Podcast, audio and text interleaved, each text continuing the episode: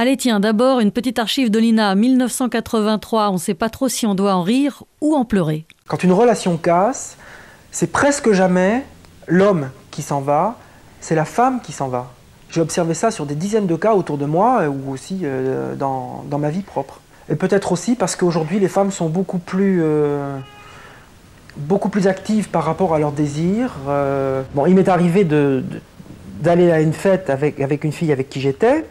Et puis au milieu de la soirée, elle me dit euh, il y a un mec qui me plaît là, j'ai envie de me le taper, alors euh, tu m'excuses, tu rentres, euh, tu rentres sans moi, on se verra demain. Bon, moi je trouve que c'est difficile à vivre. Jamais je ne me suis permis de faire ça, de le dire, de le faire.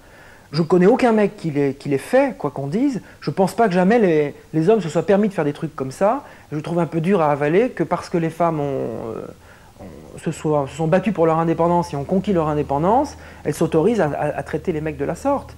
Et je, dois dire que pour un homme, euh, ça pose de gros problèmes. Moi, ça me perturbe profondément. C'est comme si on n'était pas là, c'est comme si on n'existait plus. Euh, moi, après, euh, je ne peux, pas, je, peux pas faire l'amour. C'est-à-dire, moi, c'est un truc qui me rend impuissant. Pendant un mois, deux mois, trois mois, c'est dur, c'est vraiment dur à avaler. Que vous ayez 16 ans, 30 ans ou 70, restez à l'écoute parce qu'il n'est jamais trop tôt ni trop tard pour prendre conscience des dominations qui nous oppressent et pour s'élever contre. Moi, je suis une femme, en tout cas, on m'a étiquetée, éduquée et traitée comme telle. Et comme toutes les femmes, j'ai subi et je subis encore la domination hétéropatriarcale dans presque tous les domaines de ma vie. Et le livre dont on va parler tout de suite, dans Du poil sous les bras, eh bien, j'aurais aimé le découvrir à 16 ans, et sûrement que je n'aurais cessé de m'y référer depuis. Ce livre, c'est notre corps nous-mêmes.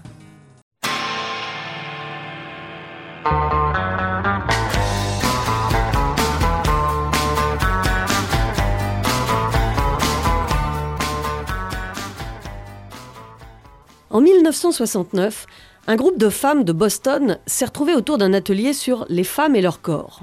Et toutes les participantes y ont critiqué leur gynécologue, décrit comme paternaliste, normatif et répressif. Face à la difficulté de discuter avec leur médecin, elles ont décidé de collecter elles-mêmes les informations médicales qui pouvaient leur être utiles. Durant des mois, elles font des recherches et comparent ensuite leurs notes, les informations médicales et leurs expériences de la sexualité, de la contraception, de la grossesse ou encore des maladies sexuellement transmissibles. En 1970, ces femmes auto-éditent Women and Their Bodies, un petit livret de 193 pages qui parle de la sexualité des femmes et de la santé reproductive. Vendu 75 cents, le livre est un énorme succès. Dès 1973, une publication élargie s'intitule alors Our Bodies Ourselves, Nos corps nous-mêmes. Le groupe de femmes s'organise et devient The Boston Women Health Book Collective et les profits générés par les ventes du livre vont être utilisés pour promouvoir la santé des femmes. Depuis, le livre a été régulièrement mis à jour, traduit dans 35 langues et dans des dizaines de pays. Des groupes de femmes se sont créés sur le modèle du groupe de Boston pour prendre en main leur santé, leur corps et leur sexualité. Aujourd'hui, les éditions Hors d'atteinte publient une version française réactualisée de Our Bodies Ourselves, Notre corps nous-mêmes. Et c'est Marie Hermann, éditrice et aussi une des autrices de Notre corps nous-mêmes, qui vient nous en parler dans Du poil sous les bras. Du poil sous les bras. La petite blanc dans du poil sous les bras. Bonjour Marie Hermann. Bonjour. Merci de me recevoir aujourd'hui dans Du poil sous les bras, éditrice, cofondatrice des éditions Hors d'atteinte, je le disais à l'instant, euh, et co-autrice de Notre corps nous-mêmes. Oh, un mot avant de commencer peut-être quand même sur les éditions Hors d'atteinte. C'est une nouvelle maison d'édition que tu as cofondée euh, à Marseille. Euh, elle a une particularité, on va dire, cette maison d'édition? Elle en a pas mal, j'espère. Euh, effectivement, donc je l'ai cofondée avec euh, Ingrid Balazar, qui est mon associée, qui elle est à Paris. Donc on a cette double antenne, ce double ancrage. en fait, notre particularité, j'imagine que c'est à celle-là que tu fais référence, c'est que c'est une maison féministe. Ce qui ne veut pas dire qu'on se cantonne à des auteurs femmes, ni qu'on se limite à des thématiques qui sont considérées ordinairement comme féministes c'est un souci qu'on a, une manière de regarder le monde, une façon d'aborder les, thèmes qu'on aborde. Euh, mais l'autre particularité qui, à mon sens, est assez importante aussi, c'est qu'on met euh, sur euh, un pied d'égalité la littérature et la, non-fiction, comme on l'appelle pour le dire vite. Donc on a ces deux collections qui sont vraiment construites comme interdépendantes et en miroir l'une de l'autre, celle de fiction qui s'appelle littérature au pluriel, très sobrement, et celle de non-fiction qui s'appelle Faits et idées, au pluriel aussi.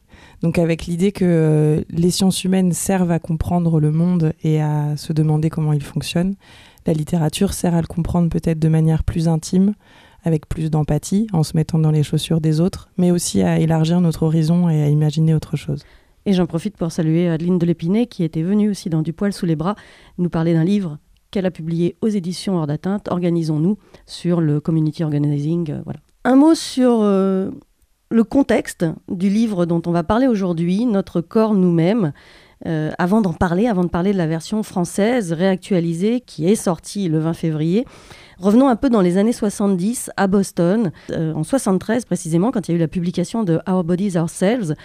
comment est, né ce livre originel, on va dire, ce livre duquel sont partis tout un tas de traductions et de versions, et notamment la version française? Comment est né Our Bodies Ourselves?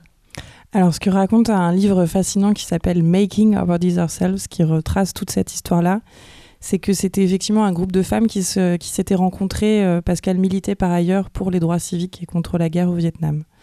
Euh, et qui ont commencé à se demander euh, où était passée la révolution sexuelle, qu'est-ce que ça leur avait fait, et qui ont fait un constat assez unanime sur le fait qu'elles l'avaient pas vu passer en fait, qu'elles n'avaient pas vu de différence, que leur sexualité était toujours aussi merdique et euh, donc elles ont commencé à échanger autour de ça et puis euh, c'est devenu assez rapidement des discussions sur euh, plus largement la sexualité, la santé, le rapport aux médecins. Et, en fait elles ont commencé à donner des cours autour de, ce qu'elles avaient récolté comme, comme témoignages et comme données. Et puis ces cours s'appuyaient sur des brochures et en fait, euh, les femmes qui venaient assister au cours ont rapidement demandé à avoir les brochures, à avoir cette, euh, cette trace écrite. Donc elles ont commencé à diffuser euh, ces brochures vraiment sous forme très... Enfin, pas du tout pro, quoi. C'était vraiment des brochures dactylographiées. Alors, les, les, premières se sont diffusées à 250 000 exemplaires, ça allait très très vite. Euh, et, c'est allé dans des, dans des dimensions vraiment euh, impressionnantes. Il faut quand même se rappeler, je trouve que c'est, enfin, j'ai vraiment l'air d'une vieille dame en disant ça, mais je trouve que c'est difficile de se souvenir que c'était un moment où il n'y avait pas Internet, où on ne pouvait pas taper euh, vagin, clitoris, règles, ménopause dans Google, ça n'existait pas. Donc, à partir du moment où on avait une source d'information comme celle-là, ça arrivait dans un vrai désert les femmes n'avaient aucune idée d'à quoi ça ressemblait, d'à quoi ressemblait leur corps et de comment il fonctionnait. Donc c'est venu vraiment répondre à un besoin euh, très fort et profond. Et c'est rapidement devenu un livre, effectivement. La première version est sortie en 71 dans une maison indépendante. Et, euh, ensuite, elle est sortie, euh, donc c'était la première la vraie édition commerciale, est sortie en 73 chez Simon Schuster ces femmes, les, premières femmes qui ont publié Our Bodies Ourselves, elles se faisaient appeler, je crois, The Doctors Group. Et elles en avaient marre du, mépris et de la violence du monde médical. Ce que tu disais à l'instant, c'est que les femmes avaient très peu de connaissances à l'époque de leur propre corps. Elles, c'est pas qu'elles s'y intéressaient pas, mais tout était fait pour ne pas qu'on les y intéresse. Et rien n'était fait. La médecine et la médecine moderne euh, a été pensée par des hommes, pour des hommes. Et euh, souvent, les problématiques concernant les femmes ont été, euh, si, si, ce n'est complètement oubliées, en tout cas méprisées. C'est né de cette problématique de la médecine moderne contemporaine qu'on peut dire médecine sexiste. Oui, tout à fait. Il y avait vraiment aussi cette idée de pouvoir s'armer euh, contre ou, euh, ou en face des hommes euh, enfin, auxquels elles, étaient confrontées dans leurs parcours médicaux. Il y avait vraiment l'idée de savoir de quoi on parle, de pouvoir y résister et de pouvoir éventuellement aussi s'auto-soigner avec effectivement le constat que, c'était un savoir très précieusement gardé et qui dont dont il était fait un pouvoir. Mais il y, avait, il y a aussi l'idée euh, que je trouve euh, très importante de euh, constituer un savoir à partir d'expériences multiples, de, de légitimer ce savoir-là, de dire que ce que les femmes vivent, ce qu'elles ressentent, ce qu'elles perçoivent, ce, ce qui se passe dans leur corps est légitime. Que c'est un savoir qui, qui doit être consigné, qui doit se transmettre de femme à femme et qui est euh, tout aussi légitime, voire plus que, que le savoir euh, qu'on considère traditionnellement comme scientifique et médical. Et avec cette idée aussi que euh, si, on, si on se fonde sur un savoir construit par plusieurs femmes avec des voix multiples, on n'a plus un spécialiste, un expert qui se place en surplomb au-dessus des femmes et qui décide de ce qui doit être. Alors aujourd'hui, on entend un peu plus parler des savoirs expérientiels, mais c'est vrai qu'à l'époque, c'était extrêmement novateur que des femmes puissent dire eh notre expérience, nos savoirs sont aussi légitimes que les vôtres et de remettre en cause euh, la parole des experts. Et ça a été d'ailleurs plus le cas euh, peut-être aux États-Unis que plus tard en France, quand la version française est sortie, où le livre était plutôt considéré comme un livre de vulgarisation et moins comme un livre euh, d'expertes qui vont prendre en main leur corps et remettre en cause le pouvoir médical j'ai l'impression que c'est quelque chose qui se répand à nouveau aujourd'hui, mais qui a quand même très longuement disparu. Euh, j'ai pas vraiment mené d'enquête sur la réception de la version de 77, ça serait très intéressant de, faire ça. Déjà, la méthode est restée la même entre les deux livres. Il y a vraiment, euh, dans la version de 77 euh, en France aussi, cette volonté de mettre en avant les savoirs euh, que les femmes ont construits à partir de leurs expériences. C'est aussi très présent dans le livre. Euh, et, on voit que ça a totalement disparu ensuite. Ça, c'est vraiment fascinant quand on regarde euh, l'histoire, euh, enfin, si on fait une histoire éditoriale de, livres, de manuels de vie et de santé pour femmes. on, remarque dans les années 80, enfin c'est, on voit vraiment le, retour de bâton, quoi, le backlash qui qui saute aux yeux. En fait, le livre qui a remplacé, si on peut le dire, notre corps nous-mêmes dans les années 80, il s'appelle Question de femme. Il est paru chez Odile Jacob. Il est écrit par une médecin qui, euh, qui, se pose là vraiment en spécialiste euh, totalement surplombante. Pour le coup, c'est très moralisateur, très culpabilisant. C'est, ça, ça, explique euh, comment faire une chirurgie esthétique des seins le plus, de la manière la plus pratique possible. Le viol est traité dans la vie sexuelle comme un événement tout à fait anodin, au même titre que la première fois. C'est, enfin, c'est vraiment, euh, je trouve, très emblématique de, de ce qui s'est passé dans les années 80. Et du coup, un livre qui va à l'encontre même de ce qu'est Our Bodies Ourselves et la version française Notre corps nous-mêmes. Tu parlais à l'instant de méthode.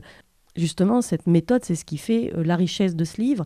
Il y a eu, et dans la version réactualisée, euh, plus de 400 femmes interrogées. Et c'est un livre qui est basé complètement sur la, les témoignages, le recueil d'expériences de ces femmes-là. Le savoir qu'on va euh, découvrir dans le livre, il part, de, il part des femmes avant tout et de ces 400 femmes euh, interrogées. Comment s'est construit euh, cette version française, puisqu'il n'y a pas une seule autrice, il y a plusieurs autrices et un groupe de je le disais à l'instant, de 400 femmes qui ont participé activement, même sûrement plus en comptant les relectrices ou les... Oui, c'est assez difficile de chiffrer exactement combien de femmes ont participé à ce livre. C'est une longue histoire en fait, euh, parce que moi, chez moi, ça, l'histoire avec ce livre a démarré quand euh, j'étais ado, euh, au moment où ma mère m'a prêté sa version de 77, en me disant, moi, j'arriverai pas à te parler de tout ça, mais tout est là.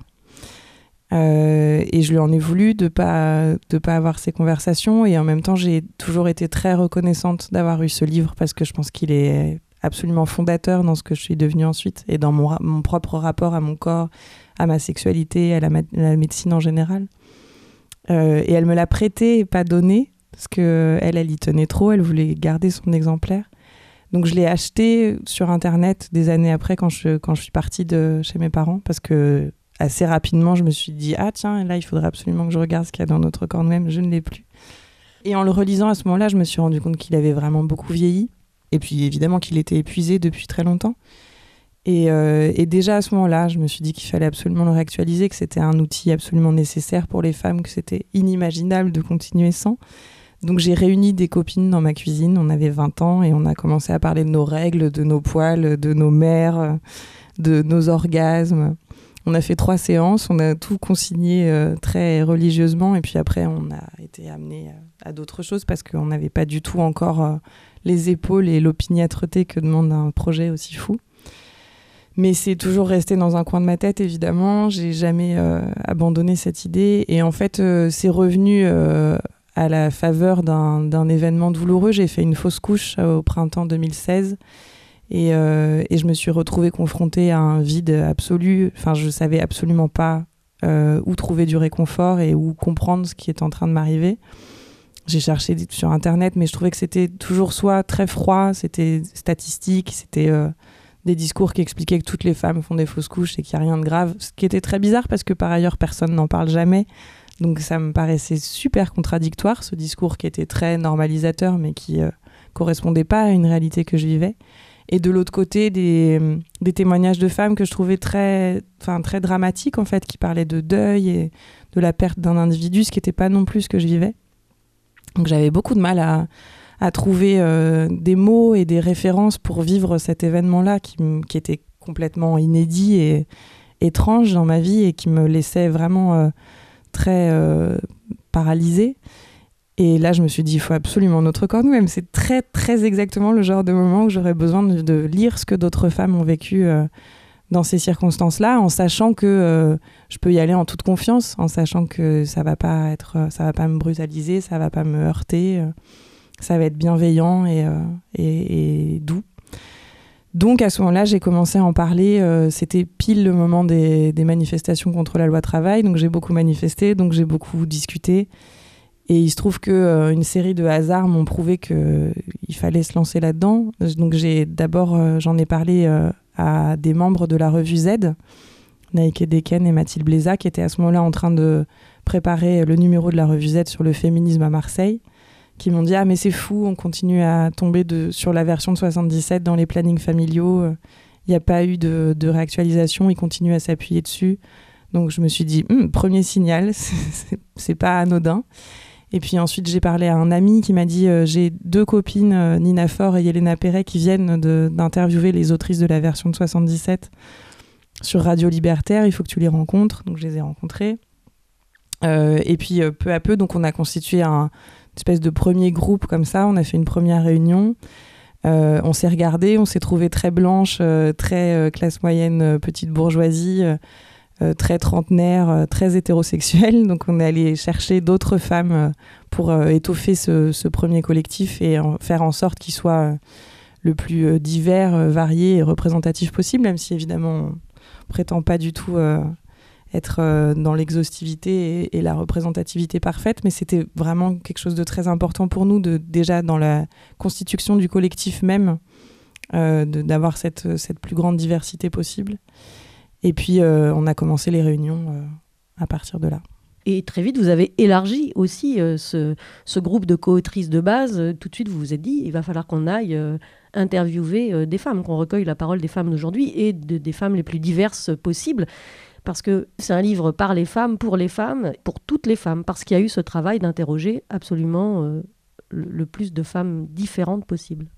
Oui, c'est-à-dire, alors on a, élaboré cette méthode peu à peu. On a passé d'abord beaucoup, beaucoup de temps sur le sommaire, euh, sur, euh, parce qu'on a donc voulu vraiment restructurer totalement la manière dont le, dont le livre avait été pensé en 77 on a passé énormément de temps à, se demander de quoi on voulait parler et comment on voulait en parler et comment on allait structurer ça et quelle importance on allait donner à quel sujet. Et puis ensuite, une fois qu'on a isolé cinq grands thèmes qui sont devenus les cinq chapitres du livre, on a commencé par euh, faire des groupes de parole entre nous. C'était important pour nous de, commencer par nous.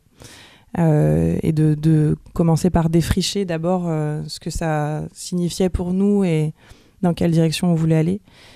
Euh, ce qui est aussi, je pense, la spécificité de ce livre, euh, je ne sais pas comment, et ça aussi, il faudrait leur demander comment les autrices de 77 et, et les américaines de 69 ont vécu ça, mais c'est vrai que euh, avoir pour matériau premier notre vie intime, nos fragilités, nos vulnérabilités, nos expériences douloureuses et compliquées, c'est pas du tout facile pour ensuite construire un travail d'écriture. Et je trouve que ça, c'est quelque chose qui a demandé à toutes les membres de ce collectif vraiment un grand courage et une, grande euh, implication. Euh, mais effectivement, à partir du moment ensuite où on a recueilli nos propres expériences, on est allé chercher, euh, on est allé en chercher d'autres. donc là, en fait, à, ce stade, on avait défini des responsables de chapitres, ce qui a ensuite énormément bougé, mais c'est ces femmes-là qui sont ensuite allées chercher des témoignages précis sur leur chapitre. Donc on a organisé des groupes de parole d'abord euh, via les réseaux sociaux euh, autour de thématiques précises, à chaque fois en posant des questions euh, particulières. Et puis on s'est rendu compte que les femmes qu'on attirait par les réseaux sociaux étaient elles aussi relativement homogènes. Donc ensuite des groupes se sont constitués, de, c'est-à-dire des référentes euh, de, femmes de groupes précis. Par exemple, il y avait une référente pour les femmes de, quartier de classe populaire, Il y avait une référente pour les femmes lesbiennes, il y avait une référente pour les personnes trans, il y avait une référente pour les femmes handicapées.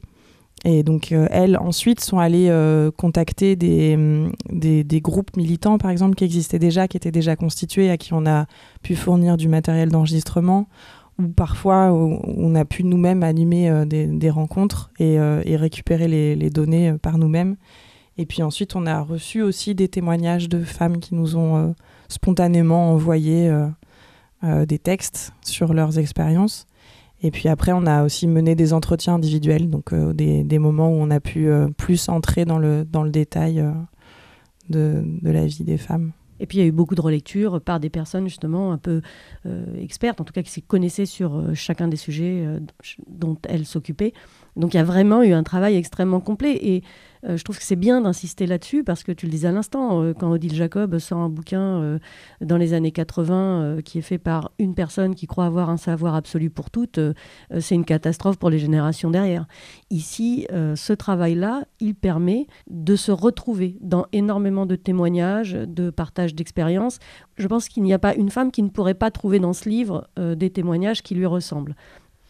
Alors c'est vrai, tu as raison d'insister sur le fait qu'il y a eu beaucoup de relectures. Effectivement, on a eu ce qu'on appelait des référentes extérieures, donc des, spécialistes de chaque sujet qu'on abordait qui ensuite euh, relisaient, vérifiaient, complétaient, euh, amplifiaient. Il y a évidemment aussi des médecins euh, qui, se sont assurés du fait de la véracité de ce qu'on avançait sur le plan médical. Donc des médecins euh, féministes euh, dans une, un, un, retour, un rapport réflexif à leur pratique, qui nous ont vraiment accompagnés là-dedans. Sur la hum, diversité et la variété des témoignages, je, suis évidemment super contente que tu dises ça, parce que si c'est le cas, ça veut dire que le, le livre euh, a atteint son but.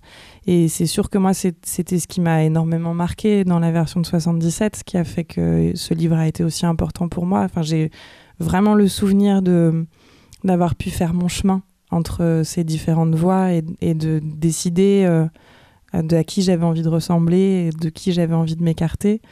Euh, ce qui est effectivement euh, pas fréquent du tout, je trouve. Enfin, c'est un, un, une, euh, ce, sentiment de pouvoir concrètement faire ses choix euh, et de, pouvoir se frayer un chemin dans, dans la transmission entre femmes. Alors déjà, la transmission entre femmes, c'est quelque chose de très rare et complexe. Parce que pour moi, c'est cette dimension-là qui est aussi euh, folle avec ce livre, c'est que il y a non seulement tout le côté euh, savoir sur le corps, euh, comment ça fonctionne, qu'est-ce qui se passe si j'ai des pertes blanches, si ça gratte, etc. Mais il y a aussi vraiment l'idée de pouvoir anticiper ce qui va se passer dans la vie en général. Parce que euh, la vie d'une femme, c'est quand même pas rien, quoi. C'est, le, le fait de pouvoir se demander comment ça va être quand on aura nos règles, quand on aura une vie sexuelle, quand les règles s'arrêteront, quand on sera confronté à de la violence qui va forcément arriver à un moment euh, quand on va devoir se demander à quoi on ressemble, quand on va devoir travailler. Enfin, tout, toutes ces dimensions-là, de pouvoir déjà, bien avant qu'elles arrivent, se, demander à quoi ça va ressembler et, et donc les anticiper et les, les imaginer, je trouve que c'est incroyablement important. Tu parlais à l'instant du travail. C'est ça qui est aussi intéressant dans ce livre-là, dans les cinq chapitres qui sont traités. Il y a beaucoup de choses sur la santé, la sexualité, mais euh, ça va bien au-delà. Il y a vraiment euh, tout ce qui va concerner la vie des femmes. Et donc, ça peut être aussi une approche du travail qui, elle aussi, est genrée, qui, elle aussi, euh, génère des discriminations sexistes et qui ont un impact sur le corps. Donc, tout ça en fait un livre extrêmement complet. Du coup, c'est à la fois, on va dire, un, guide de survie quand on est une femme dans la société hétéropatriarcale dans laquelle on est. C'est à la fois un dictionnaire. Il y a énormément de notions qui sont explicitées. Il y a des dessins, il y a des illustrations pour, montrer, pour accompagner des gestes qu'on nous invite à faire. C'est un livre pour s'émanciper. C'est comment tu définirais euh, euh, le livre, si tant est qu'on puisse le définir, parce que il est euh, effectivement riche et très original du coup dans dans ce qu'il contient et dans la façon qu'il a de présenter les choses. Et puis c'est évidemment un livre féministe, euh, un outil féministe extrêmement important. Bah, le mot qui revient énormément et qui était déjà euh, présent pour moi pour la version de 77, qui est malheureusement un mot très religieux, mais c'est une Bible. Enfin, pour, et pour moi, c'est ça. Il y a vraiment l'idée de.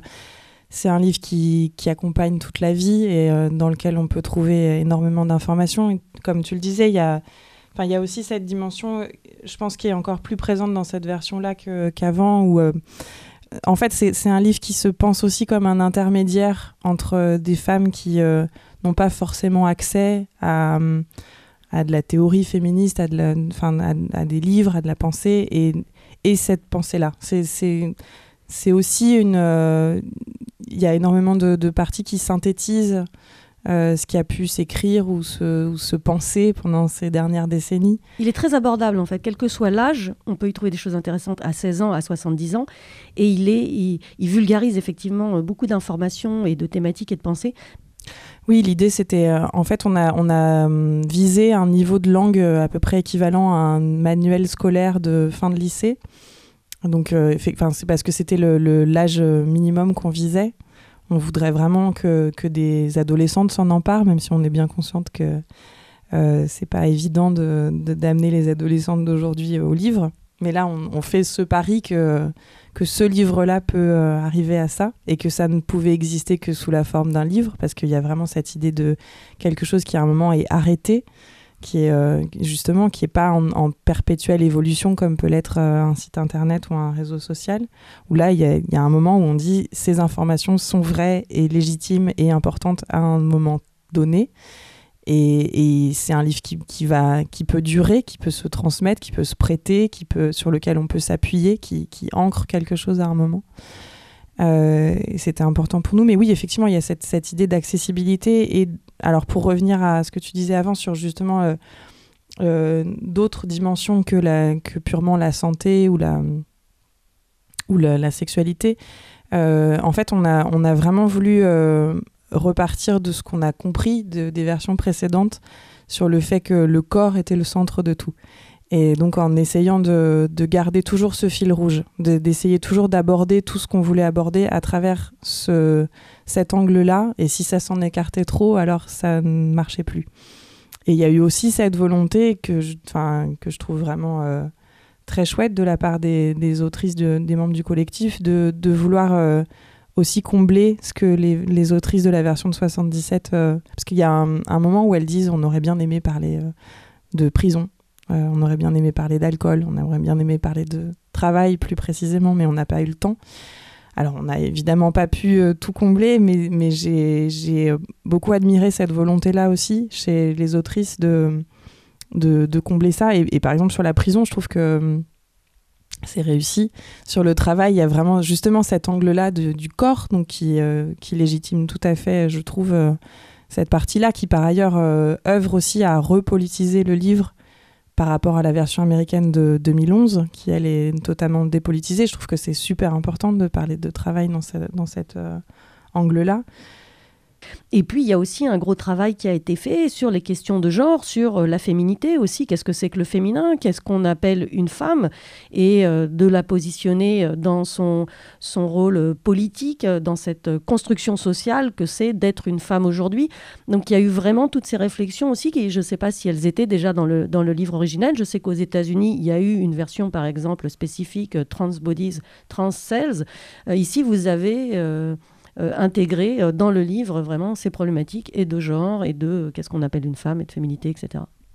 Avec toutes les limites que ça comporte aussi évidemment, puisque euh, toutes les membres du collectif sont cisgenres, donc leur, leur genre assigné correspond au genre ressenti. On est, on est très mal placé pour décider de ce qui doit se faire autour de ces thématiques-là. Nous, on a essayé de, de, les aborder au maximum et effectivement de faire en sorte que que, que, ce soit présent dans tout le livre.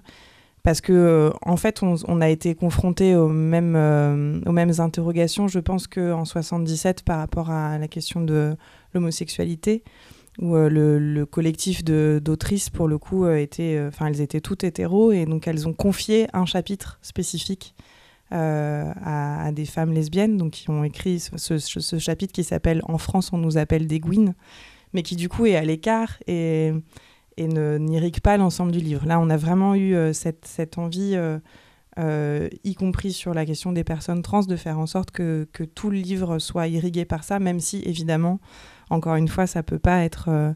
Enfin, on ne peut pas être totalement irréprochable et représentatif sur cette question.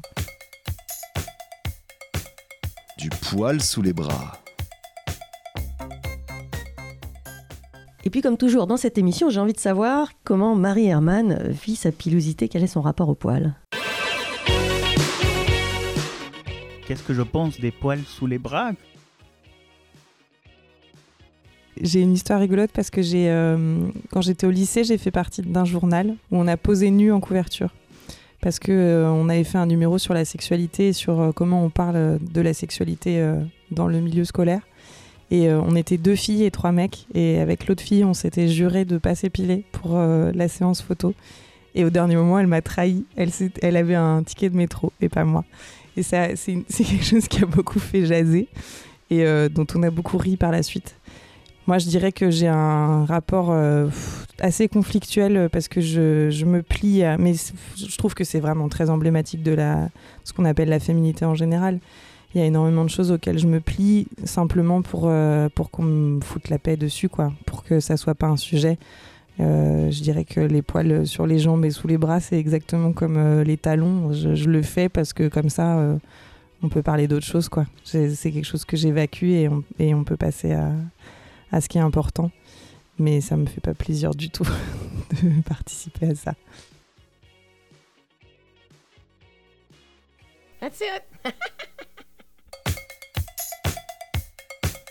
Du poil sous les bras.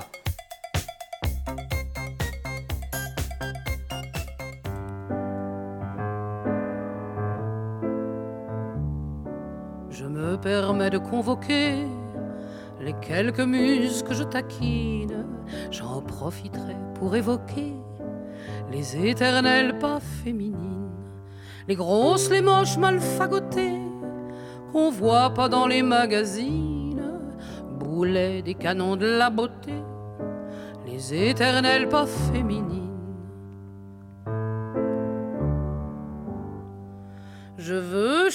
Les tartes, les exclus du mystère, les rayés de la carte qu'elles lisent à l'envers. Je veux chanter ces filles, oublier des fantasmes et des talons aiguilles, mais jamais des sarcasmes, les sauvages et les frustes qui ne parlent qu'en jurons, et celles qui font juste comme les hommes font.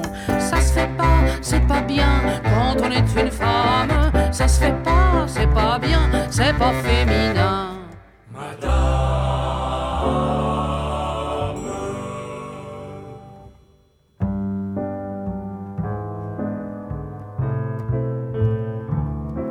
Celles qui ne sont ni belles ni bonnes, celles qui mettent jamais de ballerines, celles qui viennent pas quand on les sonne, les éternelles pas féminines, les mal baisés, les pas baisables, les bonnes sœurs et autres gouines, sont-elles femmes moins véritables, les éternelles pas féminines? Oh, qu'elle soit louée sur le ton des commères, dans la salée, comparée aux poissonnières, aux gloires à toutes celles qui conduisent le bal, qui font mal la vaisselle et qui rasent pas leurs poils, à celles qui se foutent du bonheur d'être mère et qui prennent la route d'une vie singulière. Ça se fait pas, c'est pas bien quand on est une femme,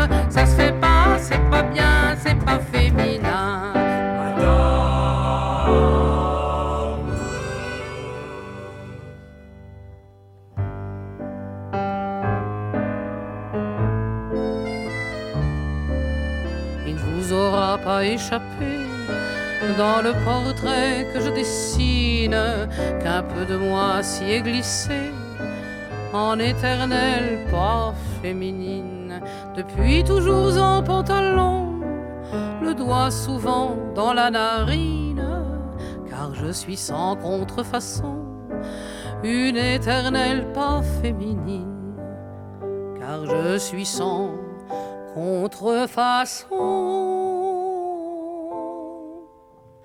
une éternelle pas féminine.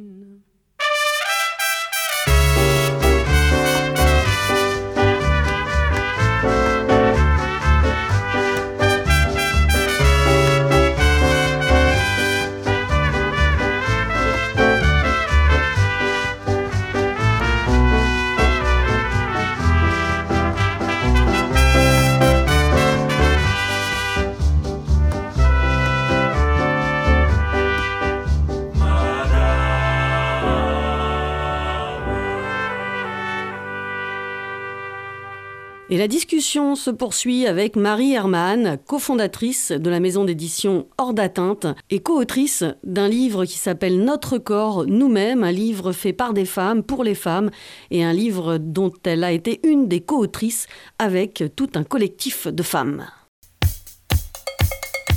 Du poil sous les bras. La petite blanc dans du poil sous les bras. Dans la version française de 2020, Notre corps nous-mêmes, euh, la politique, euh, elle est au cœur. On sait que la façon dont on considère, dont on traite les femmes, dont les femmes vivent aujourd'hui, c'est un sujet politique. Euh, ça, c'était important aussi pour vous de dénoncer ça, cette société hétéropatriarcale dans laquelle l'on vit et qui explique en fait pourquoi ce livre est essentiel aujourd'hui. Oui, alors c'est rigolo parce que moi j'ai l'impression que pour moi, en tout cas, quand euh, j'ai lancé ce projet en 2016, ce qui était super important dans la dimension politique, c'était surtout la dimension de la réponse. C'était le fait de... Parce que pour moi, c'est vraiment une boîte à outils, ce livre. Le, fait de, régulièrement dire que la, réponse n'était pas euh, forcément... Parce qu'elle elle peut l'être aussi, évidemment, individuelle, mais qu'elle était souvent collective, qu'elle passait souvent par des mobilisations, par des, grèves, des manifestations, justement un répertoire d'actions collectives. Et finalement, j'ai l'impression qu'au fur et à mesure, je ne sais pas si les, membres du collectif seraient d'accord là-dessus, mais, euh, euh, au fur et à mesure de l'écriture, j'ai l'impression que puisque MeToo a fait irruption euh, en plein dans l'élaboration de ce projet, et je pense qu'on fait partie de. Enfin, on, est emblématique du fait que quelque chose était en train de monter avant que MeToo euh, tout d'un coup explose. Euh, mais ça, ça, a fait ressurgir la dimension politique en amont, j'ai envie de dire, qui était déjà présente évidemment, mais qui, était encore beaucoup plus visible.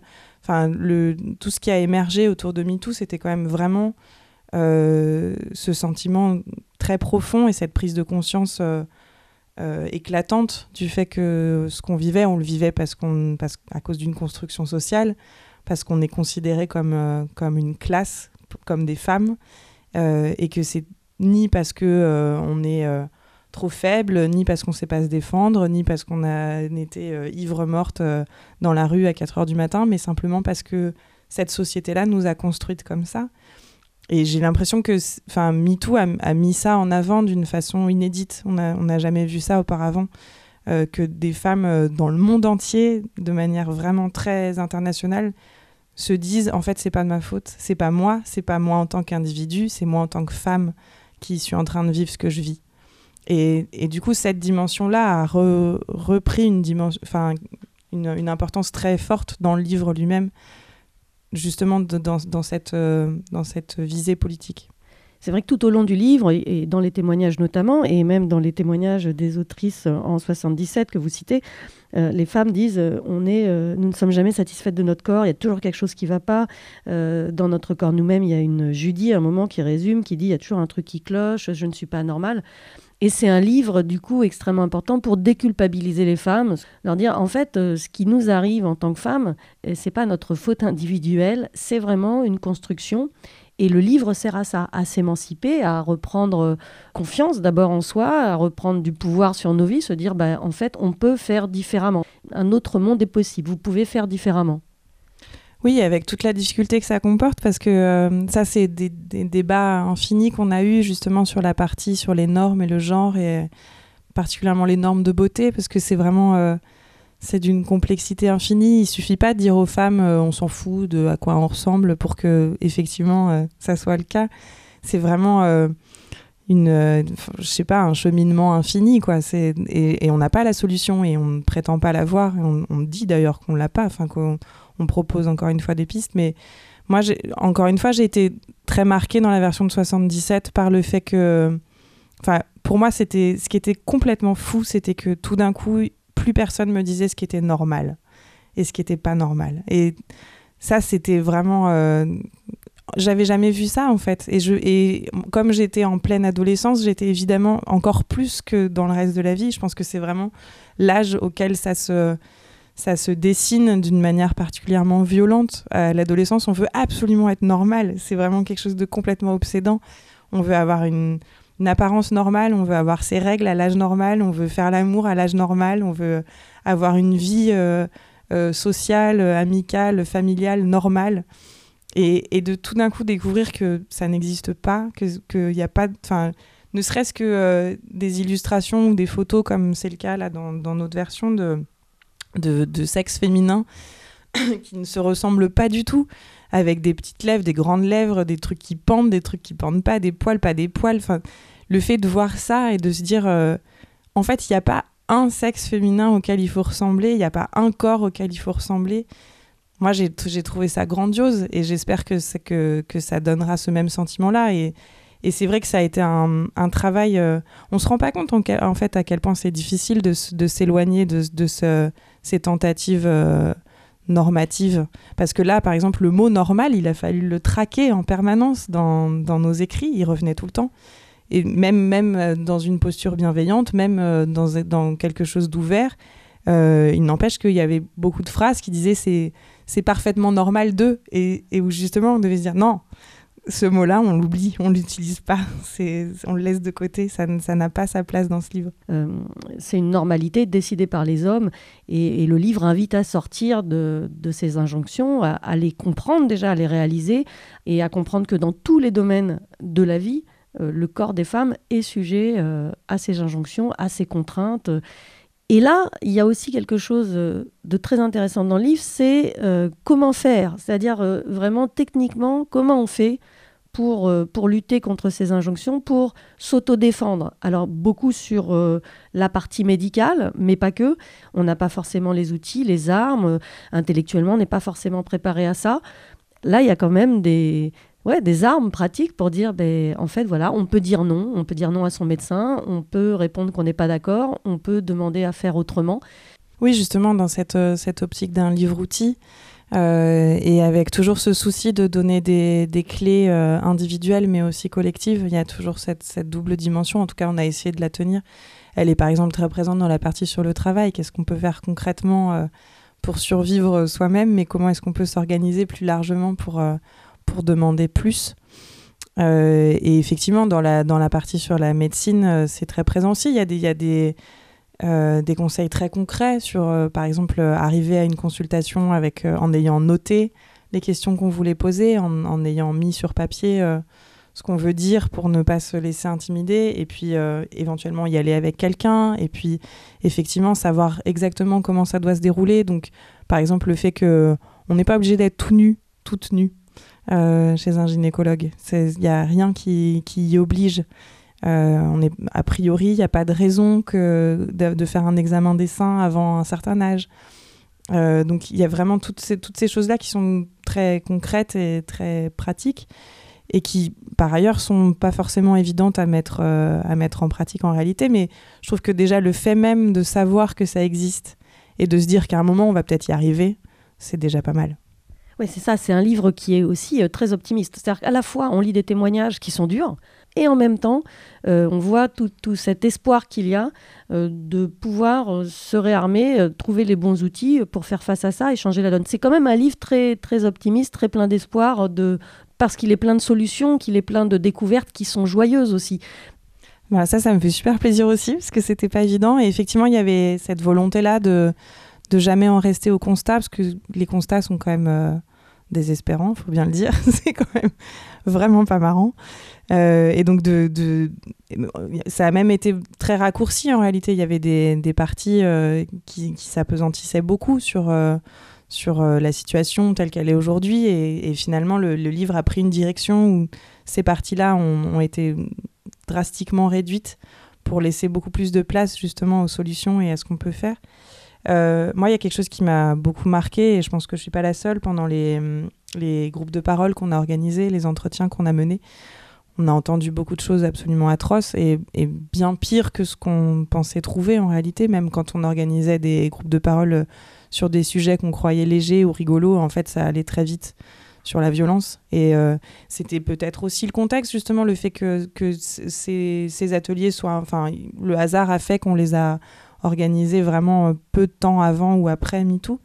Mais bon, je pense que de toute façon, c'est comme ça. Enfin, le, le constat est là. hein. Ouais, Il y, a Le- de la con- il y a de la violence dans tous les domaines de la vie des femmes. et toutes les femmes en vivent à différents niveaux et à différentes euh, ampleurs, mais, mais en tout cas, c'est c'est présent. Mais moi, ce que j'ai trouvé euh, extraordinaire, c'est de pouvoir dire à ces femmes euh, qu'est-ce que toi, t'aurais aimé savoir, qu'est-ce que t'aurais aimé qu'on te dise? Et donc, de, de donner une. Euh, finalement, elles, tout d'un coup, elles avaient plus vécu ça pour rien. Elles pouvaient donner du sens à ce qu'elles avaient traversé et ça allait pouvoir servir à d'autres femmes. Et le, moi, c'est une question qui m'obsède. Enfin, c'est quelque chose. euh, J'arrête pas de me le dire. Moi, j'aurais j'aurais aimé qu'on me dise ça. J'aurais voulu le savoir.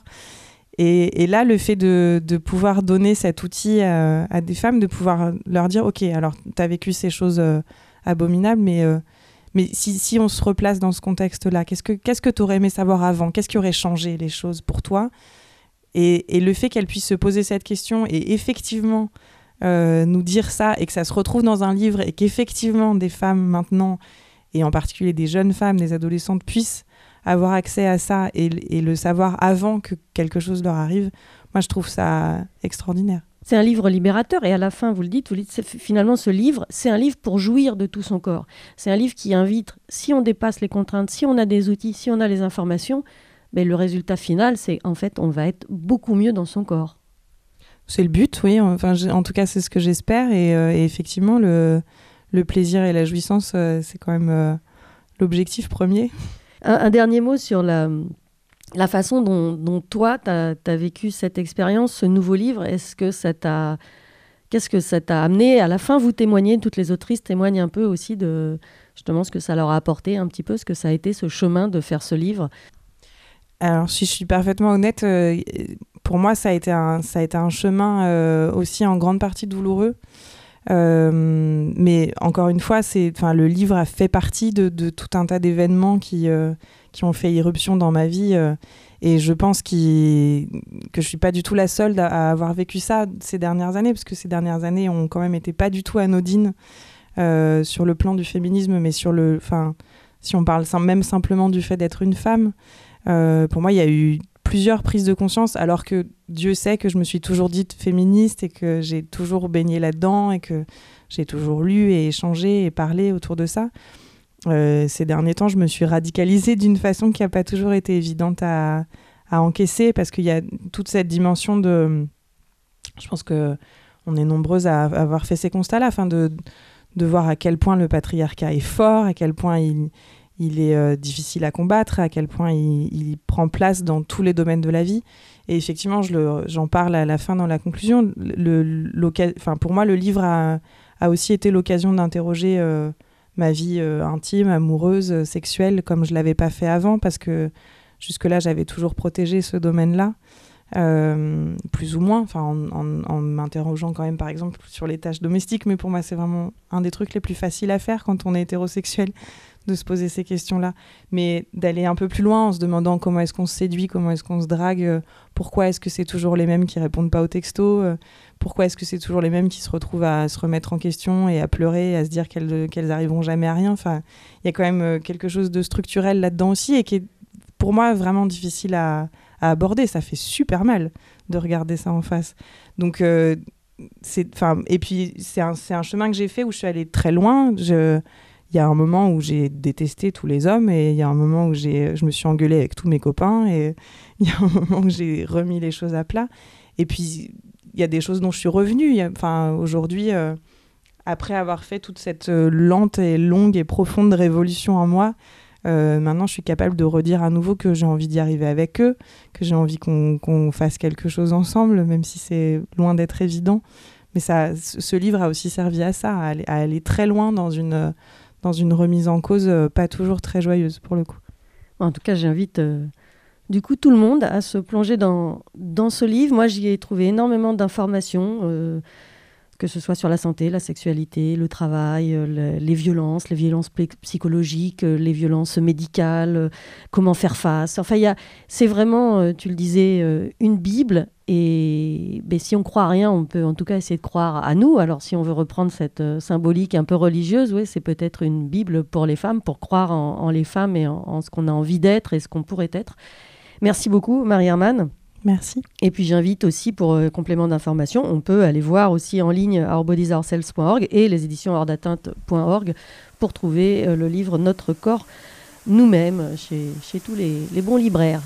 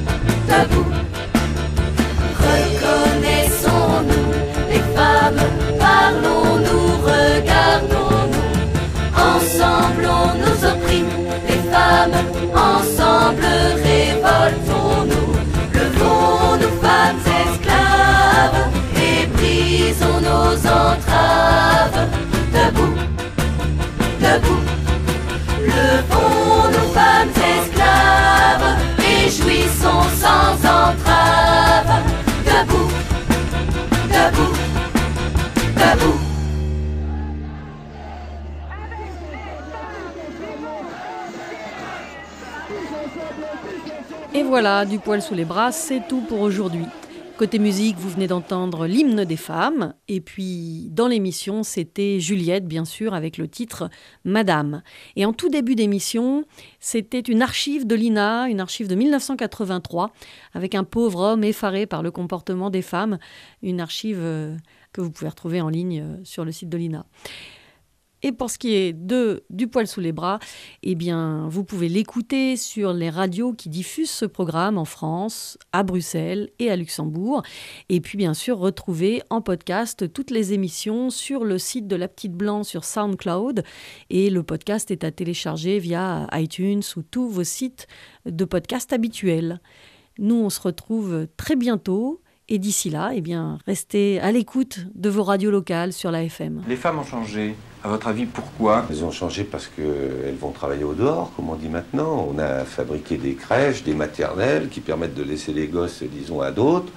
Donc elles ont voulu travailler pour, euh, comme elles disent, se libérer ou avoir davantage euh, sur le plan financier. Donc inévitablement, elles sont sollicitées par des collègues de travail. Et puis de plus, comme il y a la pilule maintenant euh, qui leur permet de, baiser sans risque, eh bien on peut faire cocu son mari euh, comme on veut, sans aucun, sans aucun inconvénient. Et c'est l'une des raisons euh, pour laquelle, à mon avis, on voit la progression du divorce. C'est que le père ou le mari est en concurrence avec l'extérieur, ce qui n'était pas le cas avant lorsque la femme était au foyer.